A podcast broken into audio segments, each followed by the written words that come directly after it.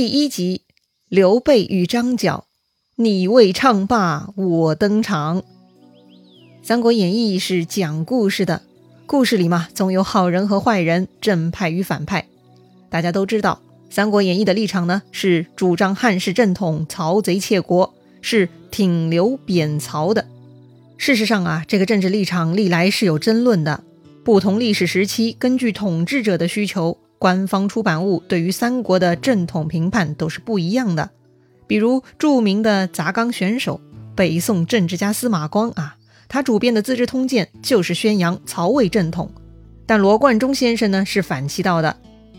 好吧，各谋其事，咱就不讨论谁是正统了，咱们呢就来聊聊争议的男主角之一，所谓继承汉室的刘备刘皇叔，在《三国演义》的小说中。刘备在第一回就出场了，出场的镜头啊是这样的：闹市之中，黄榜告示栏前站着一个三十上下的中年人。书中描述此人，身得身长七尺五寸，两耳垂肩，双手过膝，目能自顾其耳，面如冠玉，唇若涂脂。这是什么意思呀？这一段呢，就是在描述这个人的外貌了。所谓身长，那就是身高，身高七尺五，那是多高呢？当时的尺啊，跟现在不同，大约呢相当于现在的二十三点六厘米，所以这七尺五的身高大概就是一米七七啊，也算是挺潇洒的身高了。在他身上还有几个特点：耳朵很大，都快垂到肩膀了；手很长，放下来超过膝盖了。哎呀，怎么看都有点长臂猿的意思哈。又说他呀，目能自顾其耳，也就是说自己的眼睛能够看到自己的耳朵。哎呀，这个观察角度之大，那是非比寻常啊！你可以试试看啊，这个脸得长得多么立体，你才能自己看到自己的耳朵呢？面如冠玉，唇若涂脂，也就说他呀，白面红唇，倒也是很清秀哈。就是这么一个大耳朵、长手臂的白面红唇的中年男子站在告示栏前，他看着黄榜，长长的叹气。哎，这怎么了？他为啥叹气呢？黄榜上写啥了呀？哎，这个黄榜呢，其实是一张募兵广告，招募义兵去灭贼。这里的贼呢，不是小偷，而是指反对政府的造反势力。这个造反势力啊，在历史上也非常有名。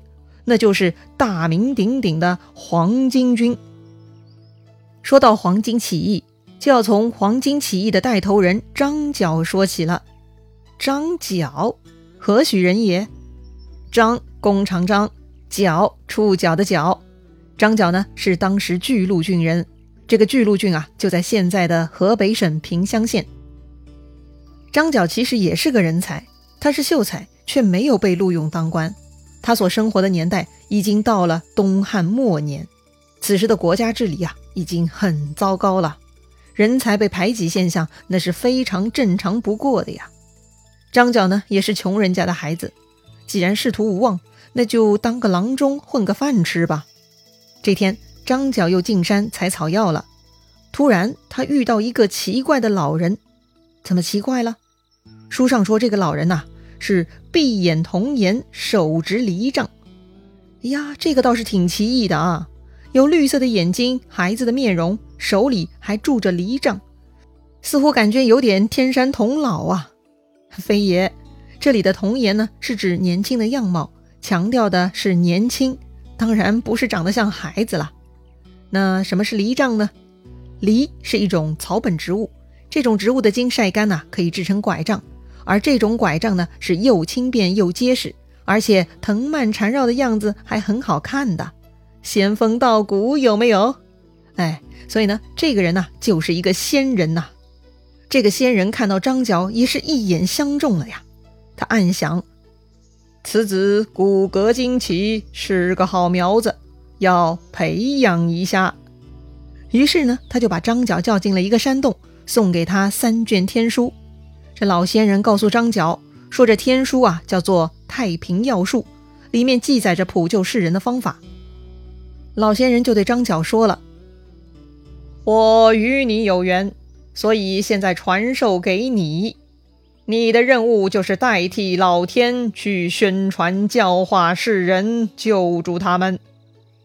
这老仙人呐，还特地嘱咐张角：如果你起了异心，一定会得到恶报的。张角一听就很激动啊，他双腿一软就跪下了，拜问老仙：“敢问仙长何方神圣？”老仙人就说了：“吾乃南华老仙也。”说完呢，这个老仙呐，化作一阵清风去也。哎，这个场面是不是很眼熟啊？哼，八六版《西游记》，请回顾一下。说到这个张角，突然间天降大任，他还真接得住哈。从此以后啊，他就没日没夜的学习钻研，居然很快修炼得道，能够呼风唤雨了。自己封号为太平道人。这一年到了汉灵帝的中平元年正月里啊，突发流行疫病，大概呢就是某种病毒的蔓延传播了。而张角呢，到处施散符水，帮老百姓治病，自称大贤良师。前面介绍过，这个张角本来就通医术，还上山采药的嘛。如今披上了太平道人的神秘外衣，那就显得特别不一样了。加上啊，他的团队宣传。这张角呢，就从此变成了救世主，他一下子吸引了大批粉丝。要说张角还真的是个人才，他很有组织才能，他还扩大规模，招募了五百多徒弟，教会他们画符念咒，让他们云游四方，扩大影响力。这宣传工作实在是很给力，又进一步吸引了大量的徒弟和粉丝，居然招募到了三十几万人。大家都知道啊。线下吸粉成本高，效率低，而张角工作室居然能够招募这么多人，实在是太厉害了。此外呢，张角也很有管理天赋，他把这三十几万人呐分成了三十六方，相当于三十六个分公司，有大的有小的，大约呢是根据地理位置和人口密度区分的哈。每个分公司的总经理呢都给了将军的封号，这些分公司啊就是他的地面部队。他们将张角集团的愿景呢全面铺开和推广，他们到处放话：“苍天已死，黄天当立，岁在甲子，天下大吉。”当时呢，除了西部，基本呐中原及东北各地，也就是当时的青、幽、徐、冀、荆、扬、兖、豫八州，几乎啊家家户户都是张角集团的粉丝了。他们在家供奉。大贤良师张角的名字，又拿白土在自家大门上写上“甲子”二字作为接应。这个张角的个人崇拜的造势几乎达到了顶峰。这张角呢，就如同神一般的存在。正好这个时候，皇权也很腐败，国家治理是乱七八糟的，宫里呢时常是作乱，一片乌烟瘴气。于是啊，这个张角就开始动歪脑筋了。他就跟他的弟弟张宝商议了。至难得者，民心也。今民心已顺，若不趁势取天下，诚为可惜呀。这张角什么意思呢？哼，天下最难得到的是什么？民心啊！如今民心都归顺了，如果不抓紧机会夺下天下，那就太可惜了。要说这个时候啊，他已经把当年南华老仙给他的嘱咐全部抛之脑后了。统治权的吸引力实在太大了。话说张角的两个弟弟，二弟叫张宝，三弟叫张良，这几年跟着大哥事业做大，一切都为大哥的马首是瞻呐。大哥说要夺天下，弟弟们自然是一拍即合喽。于是啊，他们就开始筹备了，比如制造黄色的军旗呀，商议造反计划呀。同时呢，他们又去联络皇宫里的内应。哎。皇宫里居然还有张角的内应，谁呀？哼，没想到吧？张角集团很厉害的，他们居然收买了十常侍之一，一个名叫风虚的宦官，他呢就成了张角集团的内应了。那派谁去联络呢？这事儿很机密呀，必须得是自己信得过的人才行啊。于是张角就派出了自己的一个心腹徒弟，这个人呢名叫唐周。就是唐朝的唐，周朝的周啊，好厉害的姓名。虽然张角是法力通天，可他却没看出来唐周是个二五仔。这唐周很有意思，他是张角的心腹徒弟，他很了解张角的底细，所以呢，他不看好张角。因此啊，唐周不但没有按照指令去联络分虚，反而呢，跑到官府去告密了，直接把宫里的那个内应封虚给供出来了。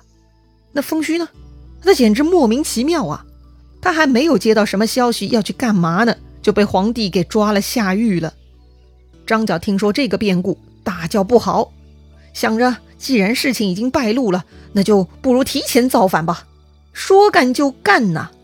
书上说他呢，星夜举兵，自称天公将军，同时封他的两个弟弟为地公将军和人公将军，也就是天地人三公啊。